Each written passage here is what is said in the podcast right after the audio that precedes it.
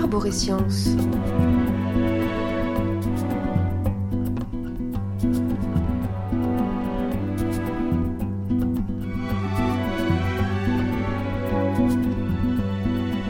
Les êtres qui nous ont conduits ici, ils communiquent au moyen de la gravité, non? Qu'est-ce que c'est que le néant? Ce qui reste,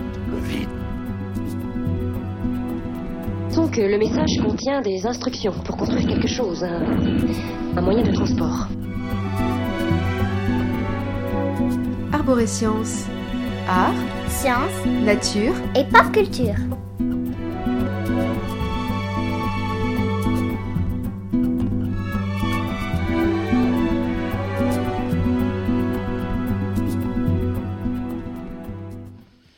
Arborescience, c'est l'émission sur Radio Campus qui élargit votre horizon des événements.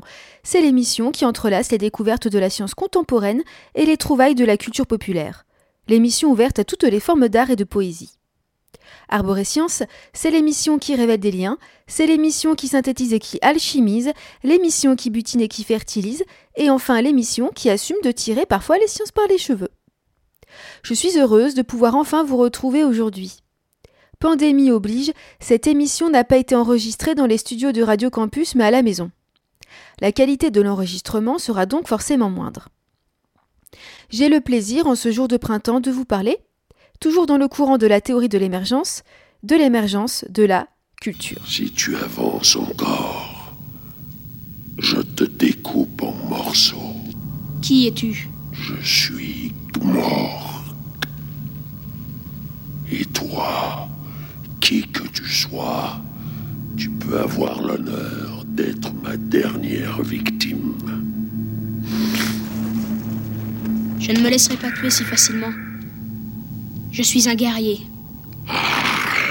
Courageux guerrier, alors affronte le néant. Mais je le voudrais Seulement je ne peux pas franchir les limites de Fantasia. Qu'est-ce qu'il y a de tellement drôle? Fantasia n'a pas de limite. Ne sais-tu pas ce qu'est Fantasia? C'est le monde de la fantaisie de l'homme. Chacune de ces parcelles, chacune de ces créatures fait partie des rêves et des espoirs de l'homme. C'est pour cette raison qu'il n'existe aucune limite. Mais pourquoi Fantasia est en train de mourir Parce que les gens ont commencé à perdre l'espoir et à oublier leurs rêves. Alors le néant envahit tout, Qu'est-ce que c'est que le néant ce qui reste, le vide, le désespoir détruit ce monde. J'ai fait tout ce que j'ai pu pour l'aider. Mais pourquoi? Parce que les gens qui ont perdu l'espoir sont faciles à soumettre. Et celui qui obtient la soumission détient le pouvoir.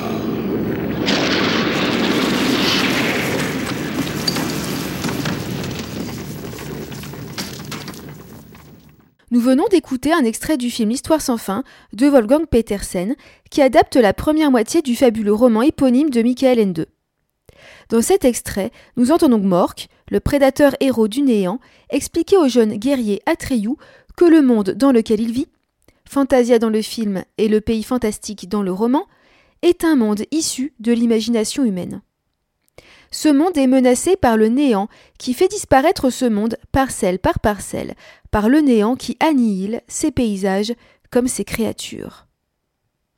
Le roman nous explique la relation d'influence réciproque qui existe entre le pays fantastique et le monde des humains.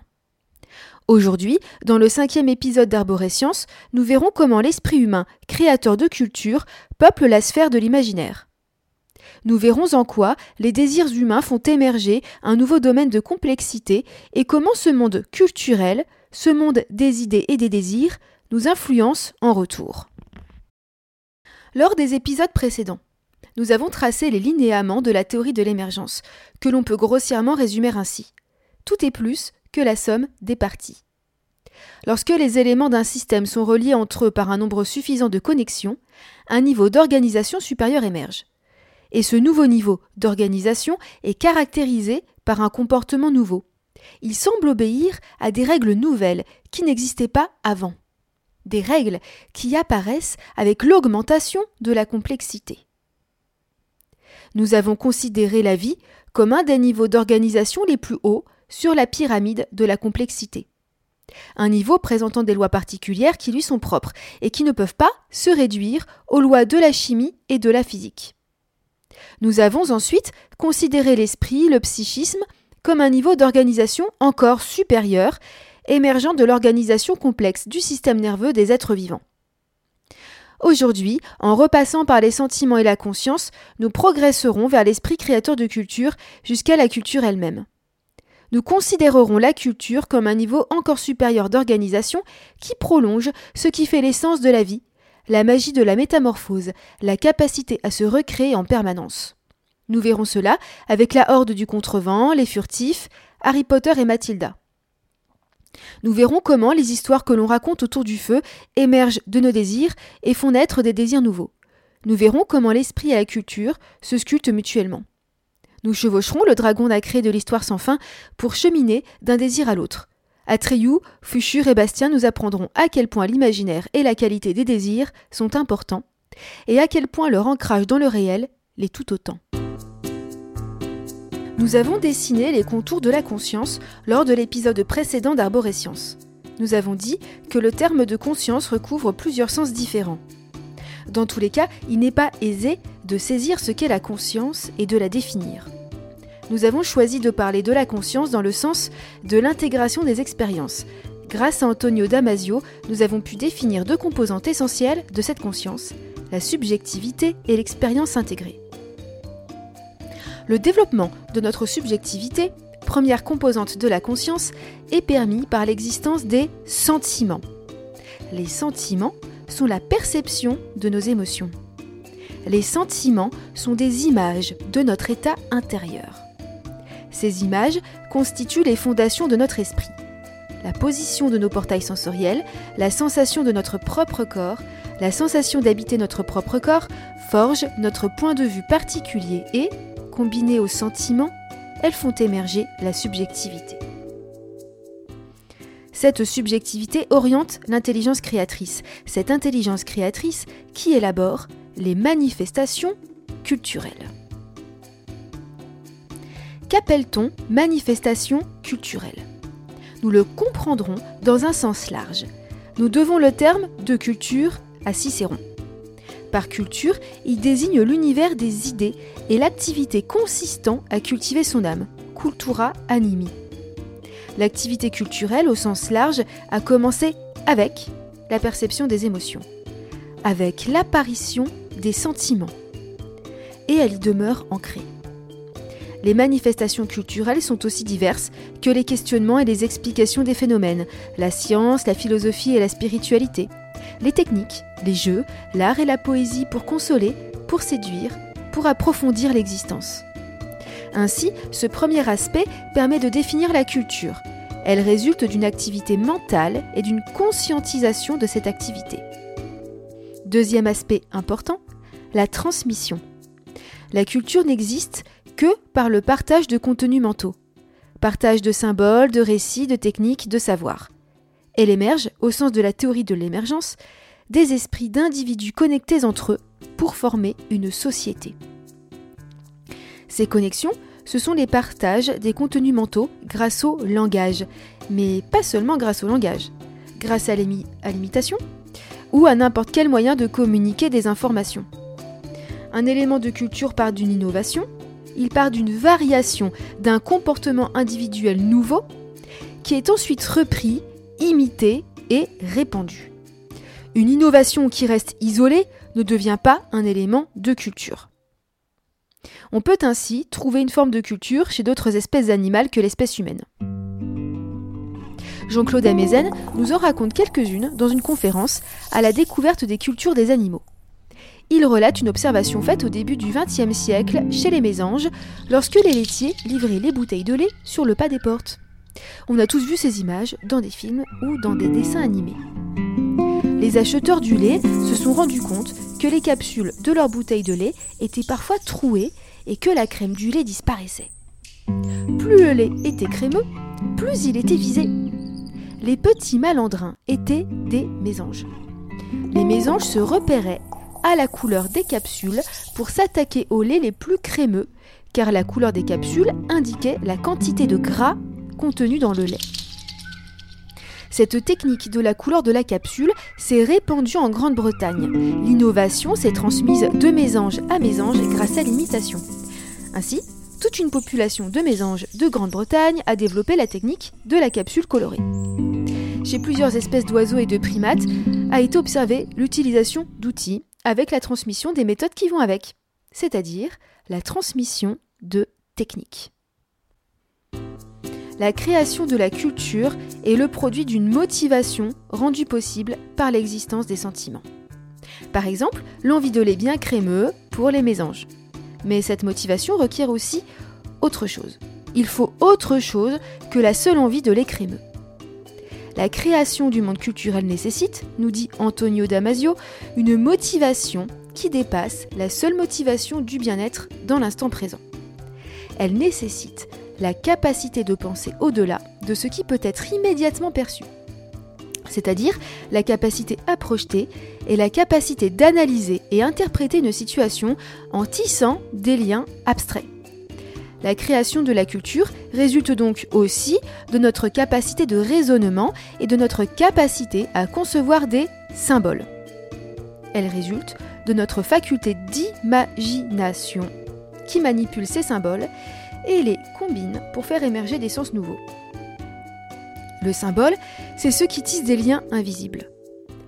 Le mot symbole dérive du grec ancien symbolon, qui contient le sens de mettre ensemble et de comparer. Là, nous rejoignons la fonction intuition de Jung. Alors oui, Carl Gustav Jung fait partie de mes marottes, je l'ai explicitement assumé lors de l'épisode précédent. L'intuition, selon Jung, est une fonction de perception du sens des choses, de leur signification, de leur origine et de leur destin. L'intuition perçoit en faisant remonter dans le pince-pinceau lumineux de la conscience des symboles contenus dans l'inconscient. L'intuition établit des analogies. Elle permet une compréhension globale et recherche les schémas sous-jacents des phénomènes. C'est ainsi une capacité d'abstraction au cœur de la création culturelle. Mais elle reste en interaction forte avec toutes les autres fonctions tout aussi essentielles, comme le sentiment, dont nous avons beaucoup parlé dans cette émission et à propos duquel d'ailleurs il reste beaucoup de choses à raconter. L'activité culturelle participe à notre activité homéostatique en régulant et en métamorphosant, en raffinant nos sentiments. Il y a causalité dans les deux sens. La culture émerge de nos sentiments et de nos désirs, et la culture sculpte nos sentiments et nos désirs. Comme le souligne Antonio Damasio, la machine des affects est susceptible d'être éduquée dans une certaine mesure, et cette éducation couvre une bonne partie de ce, de ce que nous appelons civilisation. Dans le prolongement d'un univers qui crée de la complexité grâce à ses écarts thermiques, son chaos et ses lois émergentes, dont nous avons parlé dans les épisodes précédents, l'être humain, petit grumeau de cet univers créateur, crée lui aussi de la nouveauté. Il crée de la nouveauté grâce à sa conscience et donc grâce à ses sentiments, grâce à son intuition. Et cela ne serait pas possible sans sa capacité à inhiber ses automatismes. Olivier Houdet est connu pour ses travaux montrant l'importance de l'inhibition des automatismes dans la construction de l'intelligence. Inhiber les automatismes, c'est ce qui permet de libérer la pensée afin que la créativité puisse se déployer. D'ailleurs, d'une manière générale, apprendre, c'est défaire un automatisme préexistant. Olivier Houdet s'est beaucoup intéressé à l'intelligence des enfants. Dans une émission pour France Inter, Les Aventuriers de Fabienne Chauvière, il donne l'exemple des enfants qui confondent les lettres P et Q en script et B et D. Pour apprendre à distinguer ces lettres, les enfants doivent inhiber la tendance de leur cerveau à généraliser des images en miroir. Cela s'appelle une heuristique, un mode de pensée rapide, une sorte de raccourci qui souvent est efficace mais pas toujours. pour apprendre à distinguer les lettres, l'enfant doit désactiver cette heuristique. Il doit inhiber les neurones qui généralisent en miroir pour activer à la place l'algorithme de l'alphabet. L'enfant doit lutter contre son automatisme de généraliser en miroir. Il doit y résister pour activer une manière de penser qui, elle, n'est pas spontanée. Une manière de penser qui est plus lente. Il doit volontairement faire un détour. On peut faire le lien avec les travaux d'Antonio Damasio, dont nous avons beaucoup parlé, pour son ouvrage L'ordre étrange des choses, dans lequel le neuropsychiatre évoque l'importance des sentiments. Inhiber les automatismes, ce n'est surtout pas inhiber les émotions et leur perception. Bien au contraire. Les émotions pourraient être perçues comme l'ennemi, dans la mesure où elles relèvent de l'automatisme. Parce que, en effet, une émotion, c'est l'ensemble des réactions de notre corps, ou plutôt ces transformations internes provoquées par des changements externes ou par d'autres changements internes. On ne peut donc pas vraiment inhiber les émotions. Mais on peut moduler la façon dont nous les percevons. Et cette perception ne doit pas être inhibée non plus. On a besoin de savoir, de sentir dans quel état nous sommes. Si les sentiments existent, c'est parce que leur apparition a constitué un avantage évolutif en permettant à nos ancêtres invertébrés de mieux vivre. Euh, ce qu'il faudrait inhiber donc, ce serait plutôt de mauvais automatismes liés au traitement de ces perceptions. Les sentiments, ça s'éduque. Nous pouvons et nous devons éduquer ces sentiments. Nous devons éduquer, par exemple, euh, à éprouver de l'empathie mature. Pour cela, nous pouvons et nous devons inhiber certains automatismes, par exemple ceux qui sont à l'œuvre dans les mécanismes de domination. Nous pouvons apprendre à comprendre le point de vue d'autrui et aussi accepter de ne pas tout comprendre. Nous pouvons apprendre que ce qui est bon pour nous ne l'est pas forcément pour les autres. Nous pouvons apprendre à mettre en perspective et à relativiser sans sombrer dans un relativisme automatique, extrême et absurde. Il n'y a pas de secret à l'équilibre, il suffit de sentir les vagues pour reprendre encore une fois les mots de la révérende mère. Et il n'y a pas, il n'y a jamais deux vagues identiques. Libération et la construction de la pensée se font contre nos automatismes, grâce à certaines émotions, à des sentiments particuliers qui permettent l'enfant, puis à l'adulte, d'apprendre et de créer. Ces émotions, dites cognitives, indispensables à l'activité intellectuelle sont le doute, le regret et la curiosité. Douter de ce que l'on a déjà acquis, car apprendre, c'est désapprendre. Le regret, c'est un sentiment cognitif, un sentiment qui permet de motiver le raisonnement afin d'éviter des regrets futurs. Évidemment, le plus beau de tous ces sentiments, c'est la curiosité. L'envie de savoir, l'envie de connaître gratuite. Ces émotions cognitives, nous dit Olivier Houdet, guident l'inhibition et la sélection des bonnes stratégies. Ainsi, la libération et la construction de la pensée ne se font pas contre les sentiments, mais avec. Leurs développements sont entrelacés. Olivier Houdet définit l'intelligence comme la capacité à résister aux automatismes. Être intelligent, c'est savoir résister à ces automatismes pour être créatif quand il faut savoir répondre autrement.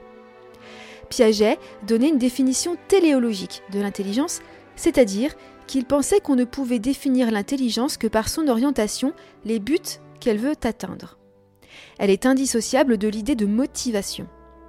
Pour Piaget, l'intelligence est un processus. Elle ne peut se définir que par son processus d'organisation qui englobe l'ensemble des fonctions cognitives. Elle tend vers un certain équilibre qui dépend de son orientation on a là une belle définition non réductionniste de l'intelligence. Le sentiment esthétique, la recherche du beau, et le sentiment éthique, la conscience morale, guident aussi l'intelligence. Et puisque l'intelligence se définit par son orientation et par l'équilibre des fonctions qui assurent cette orientation, alors ces sentiments la construisent en même temps qu'elle la guide. Olivier Houdet nous dit que le beau est important en sciences cognitives. Je le cite. Éveiller les enfants à la beauté, aux sentiments esthétiques, en cultivant leur intelligence, c'est aussi les éveiller à la morale. Quand l'environnement est beau, on a davantage envie de tisser de belles relations avec autrui. La recherche d'harmonie, c'est une composante de la fonction sentiment. Cette recherche d'harmonie a à voir autant avec l'esthétique qu'avec l'éthique.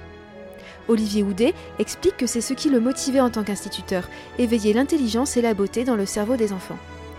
Pour reprendre les écrits de Jean-Pierre Changeux, déclencher la surprise, la cohérence entre les détails et le tout, et le sens de la parcimonie.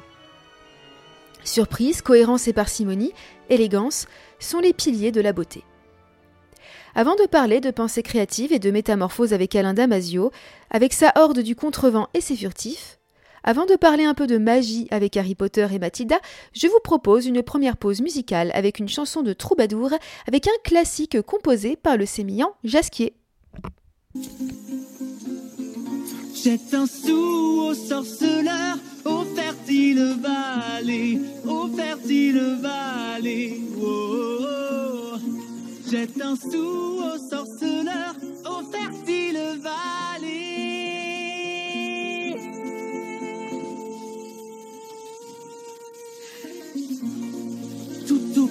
monde, il défie le malin qui répandait sur nous souffrance et chagrin.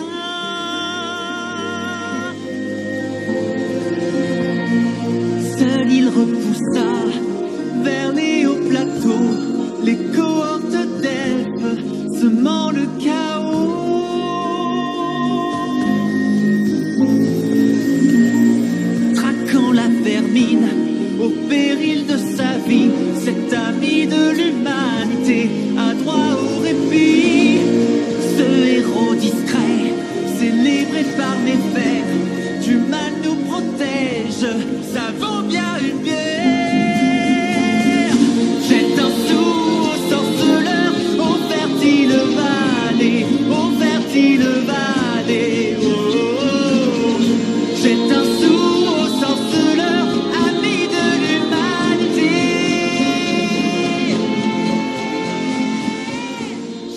bien sur Radio Campus dans Arborescience, l'émission qui inhibe les mauvais automatismes. La pensée créative est une manifestation assez pure de ce qu'est la vie. La métamorphose permanente, la recréation de soi-même et de notre environnement. Les créatures du dernier roman d'Alain Damasio, Les Furtifs, incarnent le principe vital d'une manière extrême. Les furtifs n'ont pas de forme durable. Ils se transforment sans cesse en assimilant et en combinant des formes minérales, végétales ou animales issues de leur environnement. Ils sont invisibles et intangibles en principe.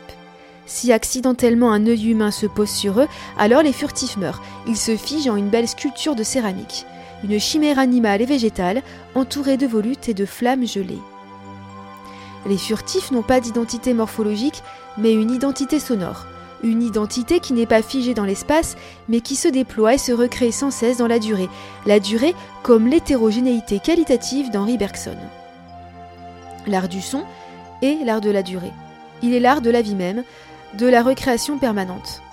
Lorsqu'ils ne sont pas en mouvement, les furtifs chantent. Leur signature individuelle, appelée frisson, est une structure musicale prodigieuse faite de sons vivants. La vie, le temps, la durée, au sens bergsonien, et la magie vitale de la métamorphose, et, était déjà au cœur du précédent roman d'Alain Damasio, La Horde du Contrevent. Dans ce récit aussi épique que philosophique, des créatures préfigurées les furtifs. Ces créatures sont les crônes. Les crônes sont des structures faites de vent et ils influencent la trame du temps dans leur sillage. Car dans la mythologie de la Horde du Contrevent, le vent est la substance primordiale. Il n'est d'ailleurs pas substance mais mouvement. Il est temps, il est vie et mémoire. Il est à l'origine de toute chose. L'air ne préexiste pas au vent, c'est le vent qui préexiste à l'air. Le vent n'est pas l'air en mouvement, il est le mouvement. Et les crônes sont des îlots de complexité tissés de nœuds de vent. Pour préserver leur structure, pour rester en vie, les crônes doivent altérer les structures qu'ils rencontrent. Ils se nourrissent des autres structures, des autres différences de potentiel pour maintenir les leurs. Comme n'importe quel organisme vivant en fin de compte, mais ce principe se manifeste d'une manière singulière et brute chez ces créatures. Certains crônes, nommés autochrones, parviennent à développer une conscience. Les personnages disent d'eux. Un autochrone n'est rien, tu sais, il n'a pas de matière propre, il n'est pas fait d'eau ni même d'air. Un autochrone n'a que des différences de potentiel en lui, que des vitesses. C'est un corps fait de vitesses. C'est difficile à imaginer, je sais, mais il n'existe qu'en mouvement. Mouvement pur, ou vent pur si tu préfères, mais sans aucune particule de matière dedans. Il existe pourtant. Mais entre. Entre deux eaux, entre deux feux. Entre chien et loup. Toujours dans la mythologie de la Horde du Contrevent, le vif est un concept central. Le vif est l'une des trois manifestations de la puissance primordiale qu'est le vent. Le vif d'un être vivant est comme le noyau qui porte sa force vitale. Il est la partie la plus individuelle de l'être, mais pourtant, il peut se disperser et cesser d'exister, même s'il peut survivre un temps à la mort de l'organisme. Il est la structure inhérente à la vie, un nœud de vent créateur. C'est le souffle vital. Je cite Orochi, aéromaîtresse de la Horde. Le vif agit, une force de métamorphose primitive, une sorte de capacité élémentaire à changer, à se décaler, à se renouveler sans cesse, inhérente. Cette capacité, et là est le point fondamental, sauf, n'a rien à voir avec la simple faculté d'adaptation, une souplesse face aux conditions extérieures qui lui permettrait de se reconfigurer. Le vif a cette faculté de base, à l'évidence. Ce qui fait sa spécificité, c'est sa capacité à s'auto-différencier. Il ne cesse de différer de ce qu'il est en soi par une fougue intime excentrique. S'il y a une énigme propre au vif, c'est celle-là, ce bond instinctif hors de soi. Comment une force peut-elle se survivre?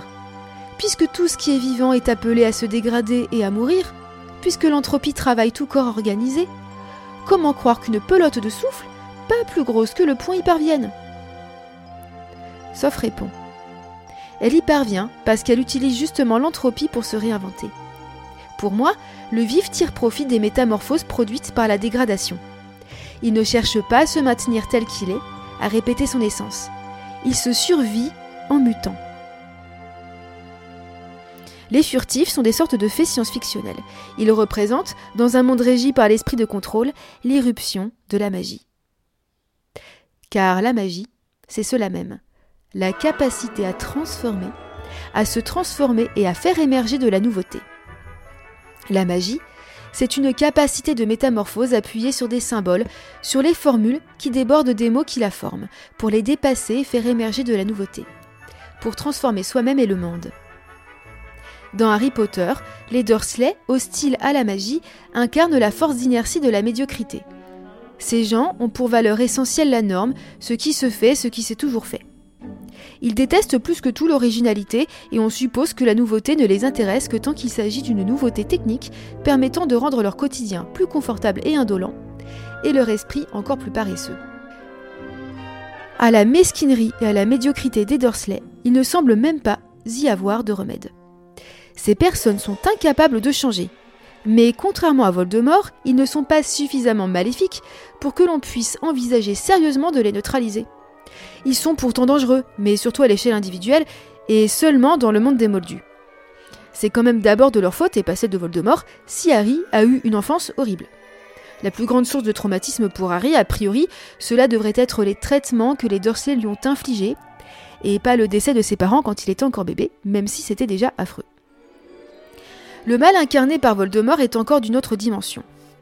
Quelle est donc cette magie noire qu'il manipule? Quelle est donc cette capacité de transformation pervertie? La magie noire correspond toujours à un esprit de fermeture, à un esprit ultra conservateur que Dolores Ombrage représente bien aussi. C'est une magie qui va contre le flux de la vie, contre l'élan de la complexité et qui accélère l'augmentation de l'entropie. C'est la magie de la facilité, de la brutalité, le côté obscur de la force. C'est surtout la magie qui nie cette autre caractéristique de la vie, intimement liée à la première, la première étant la capacité de transformation. Cette deuxième caractéristique est la capacité à créer, à tisser du lien.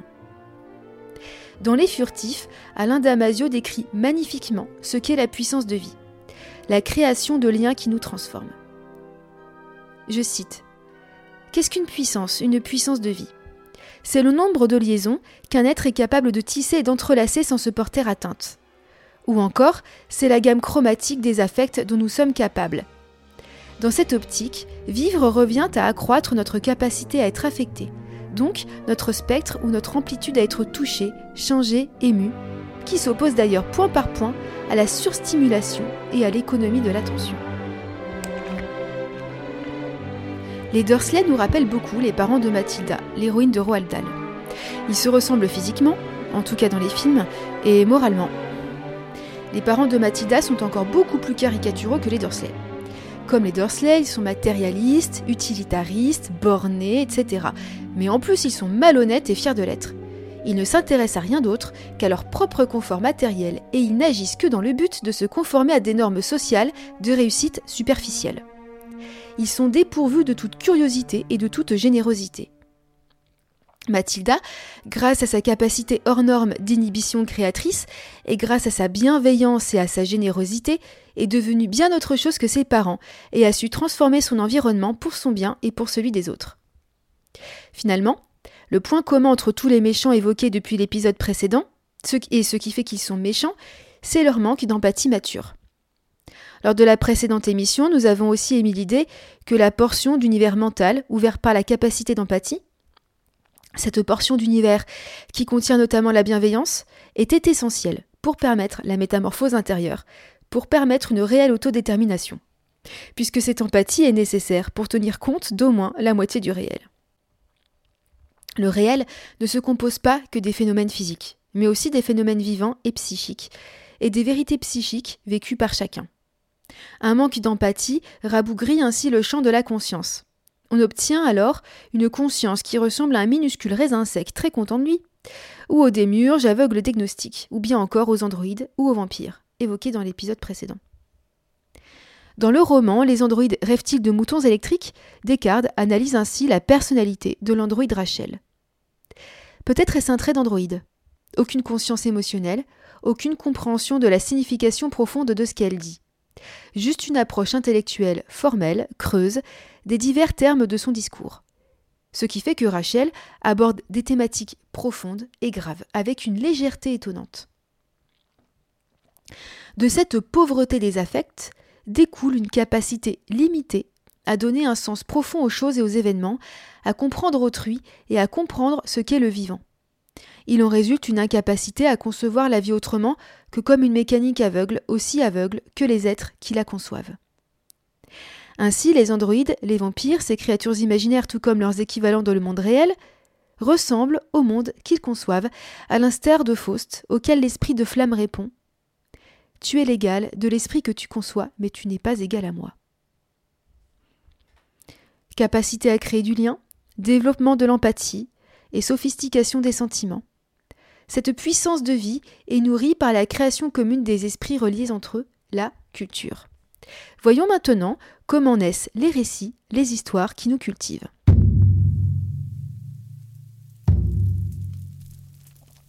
La domestication du feu, il y a approximativement un million d'années, aurait permis le développement des pratiques culturelles complexes.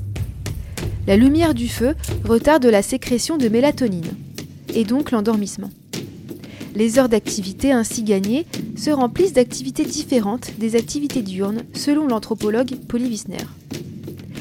Alors que la communication diurne concerne probablement davantage des aspects pratiques, économiques, les communications vespérales sont propices à la prise de recul sur les sentiments traversés durant la journée. Ces sentiments sont verbalisés, partagés, réverbéré, vécu une nouvelle fois par la remémorisation et d'une manière différente. On rêvasse, on chante pour consoler ou pour séduire. On pratique des rites, on tisse des liens nouveaux avec les autres. De cette parole partagée autour du feu émergent des récits complexes à l'origine d'importants développements cognitifs. Celui de l'imagination, de l'empathie, de la capacité à se décentrer pour considérer différents points de vue. N'est-ce pas un peu ce que certains de nos concitoyens ont cherché à retrouver ces derniers mois, en se rassemblant sur les places avec Nuit debout d'abord, puis autour des ronds-points avec les gilets jaunes? La recherche d'une cordialité perdue, de la frater sororité, des chants autour du feu et de la concertation démocratique pour inventer de nouvelles manifestations culturelles, de nouvelles manières d'être ensemble et d'être au monde. La culture, contribue à la sophistication des sentiments. elle contribue au développement de leur multidimensionnalité. Un sentiment multidimensionnel est un sentiment sur lequel viennent se greffer plusieurs couches de traitement. Ces multiples couches approfondissent le sentiment initial, le creusent et l'élèvent. Elles le métamorphosent. Elles rendent plus aiguë la conscience que l'on a de ce sentiment. Elles le combinent à d'autres et le complexifient pour faire émerger une nouvelle couche d'états mentaux. Une couche émergente d'états mentaux d'une palette chromatique inédite, issue de sentiments sophistiqués. La mélancolie, la nostalgie, l'espoir, la compassion, la gratitude, la compersion, l'admiration. La culture sophistique les sentiments, mais pas seulement. Dans l'univers de la palette sentimentale multidimensionnelle, elle peut mener le cœur des humains dans des gammes extrêmement exotiques les unes pour les autres, si bien que les émotions et les sentiments ont une histoire. Les femmes et les hommes du Moyen Âge percevaient leurs émotions d'une manière différente de nous. Les textes et les images du Moyen Âge s'animent d'émotions très exotiques pour nous, telles que la componction, émotion ambivalente, qui renvoie, pour citer l'historien Damien Boquet, à une forme très précise de repentir qui mêle la douleur du péché et la consolation dans l'espérance du pardon. Ou encore l'acédie, un état de déprime accompagné d'une paresse spirituelle ou d'un dégoût pour la religion. Ou bien encore la vergogne, une des émotions principales à l'Antiquité et au Moyen Âge, qui consiste en une honte par anticipation d'un éventuel déshonneur. Finissons par la douce dilection, un amour préférentiel, tendre et purement spirituel. La tendresse que l'on éprouve pour un petit chouchou, pourrait-on dire. Et maintenant, avant d'évoquer le monde imaginaire peuplé par nos désirs et nos idées, je vous propose une seconde pause musicale avec Storyteller d'Awali. La chamane révèle les liens qui tissent la substance du monde grâce à ses contes, au rythme de son tambour. Elle peuple de mots le monde des rêves, ce monde spirituel symbolisé par la lune, la lumière de la lune qui danse sur l'eau.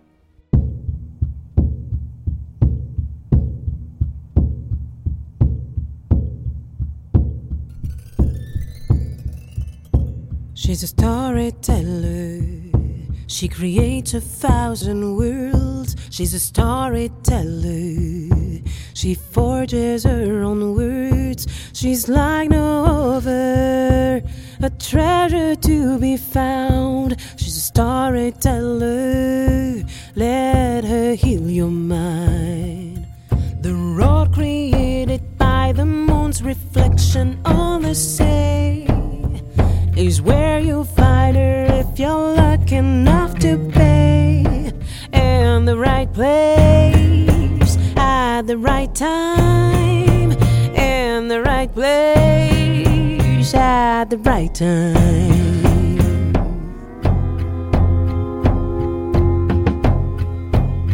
She's a storyteller. She's a frame to the stars. She's a storyteller. They fall into her arms. Her dreams are made of the shiny dust and birds. She's a storyteller.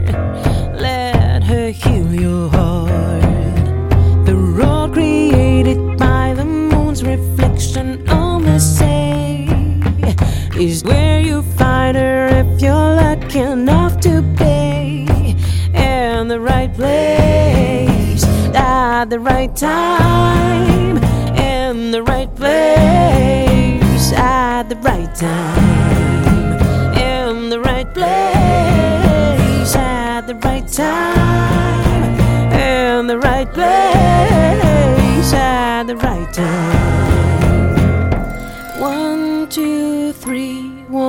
follow me? I will bring you to her. One, two, three, won't you follow me? I will bring you to her.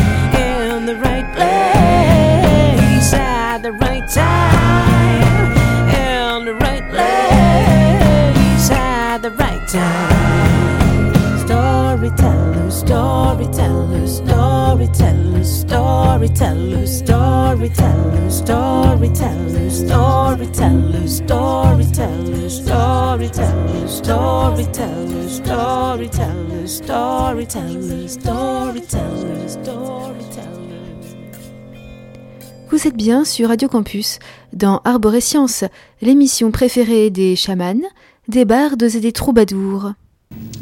Mais pourquoi Fantasia est en train de mourir? Parce que les gens ont commencé à perdre l'espoir et à oublier leurs rêves. Alors le néant envahit tout, Qu'est-ce que c'est que le néant? Ce qui reste, le vide, le désespoir détruit ce monde parce que les gens qui ont perdu l'espoir sont faciles à soumettre.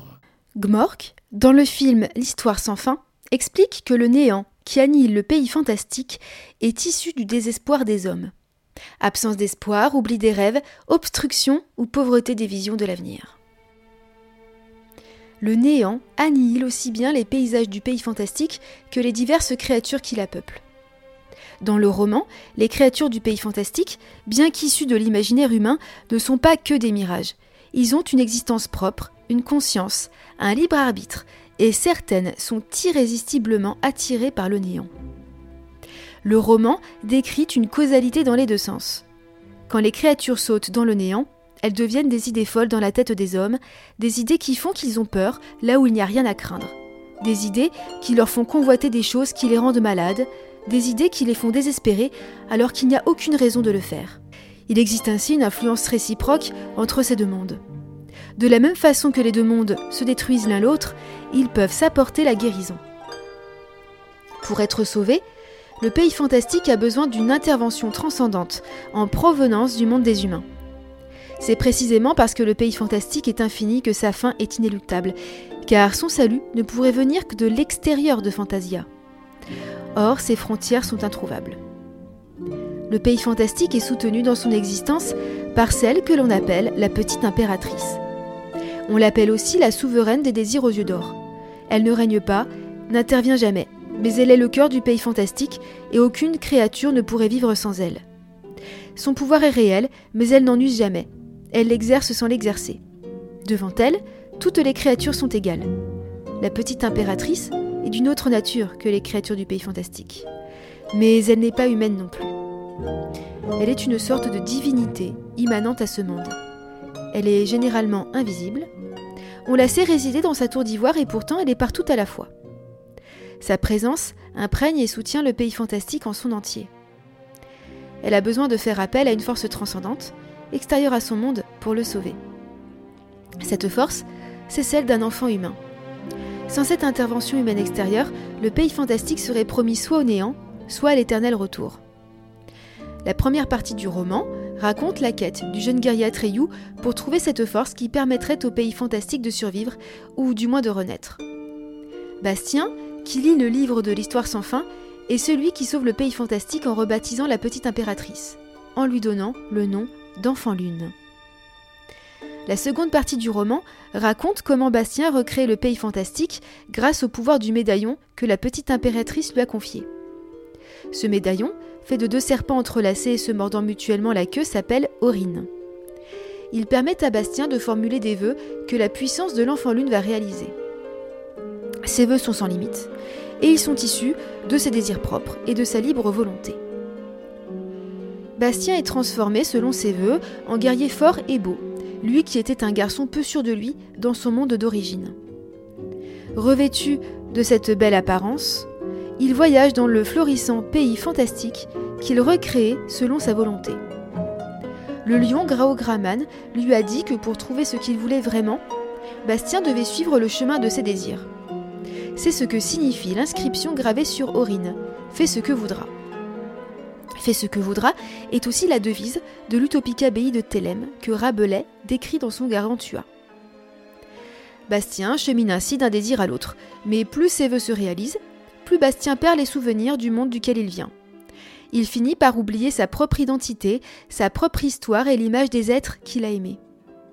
Atreyu fait remarquer que si Aurine donne le chemin à Bastien, il lui enlève en même temps le but.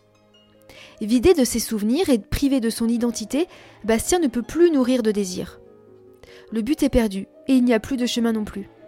On lui dit Tu ne peux avoir de désir qu'aussi longtemps que tu te souviens de ton monde. Qui n'a pas de passé n'a plus d'avenir. Heureusement, il reste juste suffisamment de réserve à Bastien pour identifier son ultime quête, qui est de retrouver son lien à ce monde d'origine, son lien au réel pour ne pas sombrer dans l'oubli total et le délitement de sa conscience, pour ne pas sombrer dans la folie.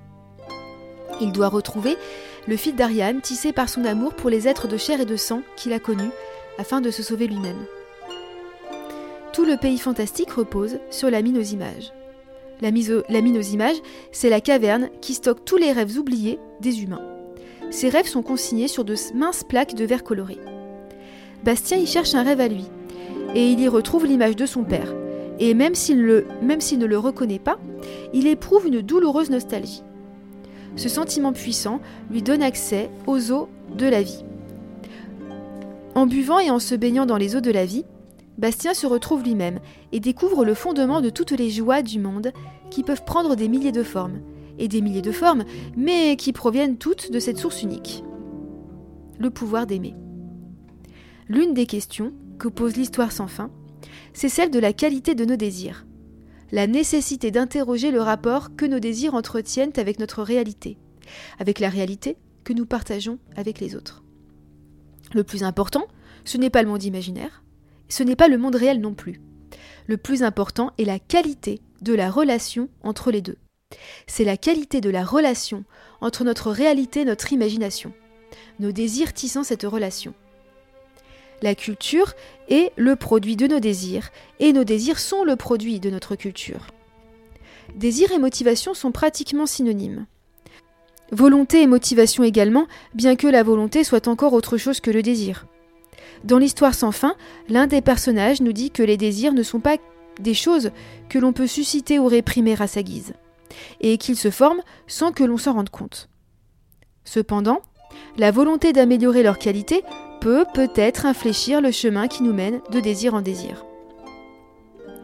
Dans l'émission Remède à la mélancolie sur France Inter, la philosophe et psychanalyste Anne Dufourmentel nous parle de l'importance de travailler à la qualité de nos désirs encore une psychanalyste que j'aime bien, c'est encore une exception. Anne Dufourmentel nous décrit le désir à la fois comme un remède et un poison. Il est du côté de la pulsion de vie, mais il peut mener à des souffrances inimaginables, et c'est au nom de ces souffrances que l'on se trouve empêtré dans une forme d'anesthésie de non-vie. Le désir est vu, à tort, comme l'ennemi, car il peut mener à la souffrance et à la frustration, alors qu'il est ce qui amène l'inédit dans nos vies, ce qui amène la vie dans nos vies, ce qui l'anime. L'art, comme philosophie de vie, c'est ce qui peut permettre d'ériger nos désirs en force de vie pure. C'est ce qui permet de travailler leur qualité. Le désir et la volonté tissent la force de vie qui nous permet de nous transformer. Ursula Le Guin, grande autrice de fantaisie et de SF, nous dit dans sa conférence L'enfant et l'ombre que les contes sont profondément signifiants. Les grandes histoires fantastiques, les mythes, les contes de fées ressemblent vraiment aux rêves. Il parle de l'inconscient à l'inconscient dans le langage de l'inconscient, les symboles et les archétypes au sens de Jung. Les contes et les récits sont donc des outils de métamorphose. Ils révèlent un contenu de l'inconscient pour nous permettre de le conscientiser et de progresser ainsi sur notre chemin d'individuation. Dans le même temps, ils nourrissent notre imaginaire et contribuent à sculpter le contenu de notre inconscient. Et ça, c'est de la magie. L'imaginaire que nous construisons nous construit individuellement, mais aussi collectivement. Le dernier hors-série du magazine Social Terre, dont Alain Damasio est le rédacteur en chef invité, a pour, a pour thème le réveil des imaginaires. Le réveil des imaginaires pour penser, habiter, vivre, construire le monde qui vient, comme le monde présent Social Terre, dont Alain Damasio est le rédacteur en chef invité, a pour thème le réveil des imaginaires le réveil des imaginaires pour penser, habiter, vivre, construire le monde qui vient, contre le monde présent qui ne peut que s'écrouler. Dans le prologue dialogué du magazine, Alain Damasio nous dit qu'une guerre des imaginaires est déjà engagée. Je le cite. Tous ceux qui entendent nous gouverner à tout niveau ont intérêt à se réapproprier les imaginaires anxiogènes qui rampent aujourd'hui partout. Rien de plus utile pour un pouvoir que la peur, parce qu'elle provoque de l'anxiété et surtout de la tristesse. Comme le dit magnifiquement Spinoza, aucun pouvoir ne peut s'exercer sans cette capacité à générer de la tristesse chez les gens. Donc, rien de plus révolutionnaire que la joie, parce que quelqu'un de triste résiste moins et obéit par défaut.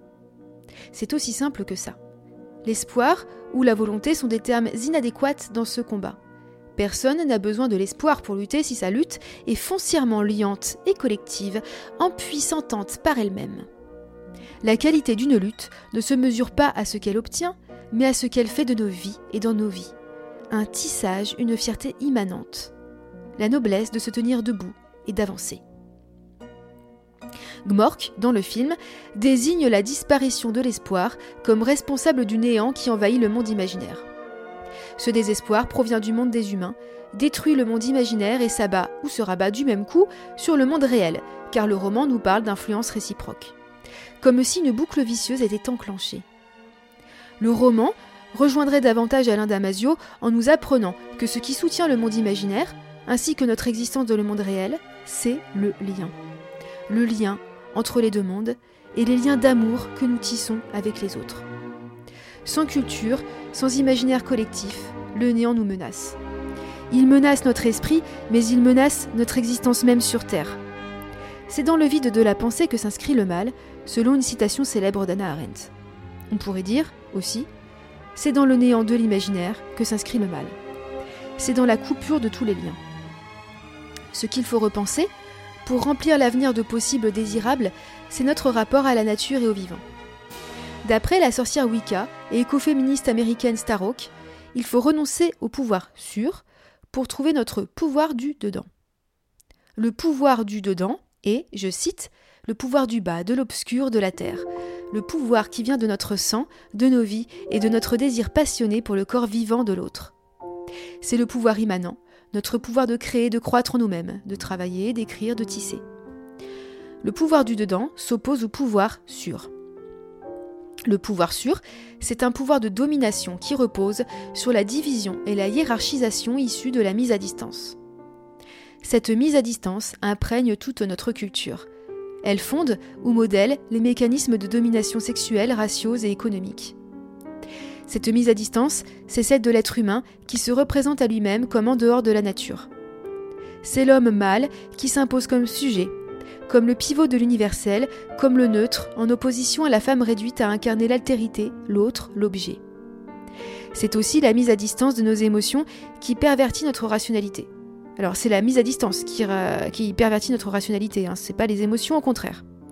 Parce que cette rationalité, elle est considérée comme supérieure. Elle est supérieure, mais on la prive de sa nourriture première, qui sont les émotions et les sentiments.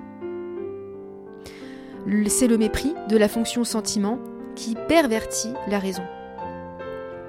Le pouvoir sûr repose sur une vision divisée, réductionniste et mécaniste du monde. C'est un pouvoir qui ignore le lien. Un pouvoir qui s'appuie sur un monde vidé de sa qualité, où l'on ne croit qu'à ce qui peut être mesuré, compté, acquis, possédé et utilisé. L'Ancien Testament marque une étape importante dans l'histoire de la mise à distance lorsque Yahvé demande à son peuple élu de dominer les autres espèces vivantes. Ce Dieu transcendant, mis à distance d'un monde que la religion vide de toutes ses valeurs intrinsèques de bonté, de beauté, de vérité, induit le pouvoir sûr. Starhawk nous dit que le retrait de son contenu, de sa valeur, sert de fondement à l'exploitation de la nature. Le Dieu transcendant a aspiré la vie du monde, puis on a déclaré ce Dieu mort. Il faut retrouver, selon Starhawk, que je cite, la conscience immanente, l'attention au monde et à ce qui le compose, un monde vivant, dynamique, interdépendant et interactif, animé par des énergies en mouvement. Un être vivant, une danse serpentine. Dans la Wicca, la déesse représente cette immanence. À l'instar du personnage Zina dans l'invasion divine de Philippe Kadik, dont nous avons parlé dans l'épisode précédent. Zina représente la Shekinah, qui dans la tradition de la Kabbale est la présence divine dans le monde, sa part immanente. Zina est une présence douce et miséricordieuse, compréhensive, qui s'oppose à un démiurge transcendant autoritaire. Cependant, la déesse néo-païenne de la Wicca est plus que ça. Elle est d'abord immanence, mais elle englobe ce qu'il pourrait y avoir de transcendance. La déesse inclut l'aspect masculin de la divinité. Elle en inclut tous les aspects. Selon Starhawk, l'image de la déesse combat la mise à distance. La mise à distance de la nature, la mise à distance de nos émotions, la mise à distance au reste du vivant et au vivant qui est à l'intérieur de nous. L'image de la déesse, au panthéon inclusif, permet de lier, de se relier de nouveau. Au sein de la déesse, l'être humain et sa culture se conçoivent comme faisant partie intégrante de la nature. Combattons le gmork, qui est en nous, en faisant preuve d'inhibition créatrice, en faisant rayonner notre joie, en rayonnant de notre joie primordiale, celle de tisser des liens. C'est aujourd'hui une question de vie ou de mort, mais je préfère dire de vie tout court. Réveiller notre imaginaire, pour renouveler notre rapport au monde, cela ne peut que passer par un renouvellement du langage, la création de néologismes pour désigner des concepts inédits et penser ce qui jusqu'à maintenant restait impensé. Cela passe par de nouvelles règles grammaticales pour rendre visible ce qui était jusque-là invisible. Comme nous le dit Starhawk, il faut créer de nouvelles métaphores. Pour donner corps au nouveau contenu, la structure du contenant doit évoluer. Rien ne change si la forme, la structure, le langage ne changent pas aussi l'importance du langage dans l'édification de notre complexité psychique et dans l'émergence de la culture, ce sera justement le thème du prochain épisode d'Arborescience. Maintenant, c'est l'heure des références. Les ouvrages déjà cités pour les émissions précédentes Antonio Damasio, L'ordre étrange des choses, Henri Bergson, œuvre tome 1, édité chez le livre de poche collection La Pochothèque quelques conférences et émissions qui ont nourri ma réflexion. Une conférence de Jean-Claude Amezen à la découverte des cultures chez les animaux, du mardi 21 janvier 2020 pour l'Université Paris Diderot, que vous pouvez trouver sur YouTube. L'émission Les Aventuriers France Inter de Fabienne Chauvière, les promesses des nouvelles méthodes d'apprentissage pour les enfants, avec comme invité le psychologue et neuroscientifique Olivier Houdet une conférence Comment exprimait-on ses émotions au Moyen Âge Conférence de Damien Boquet et Valérie Delattre enregistrée en avril 2017 que vous pouvez trouver sur le site de France Culture. L'émission Remède à la mélancolie du 21 mai 2017, France Inter, réalisée par Eliane Girard, avec comme invité Anne Dufour-Mantel.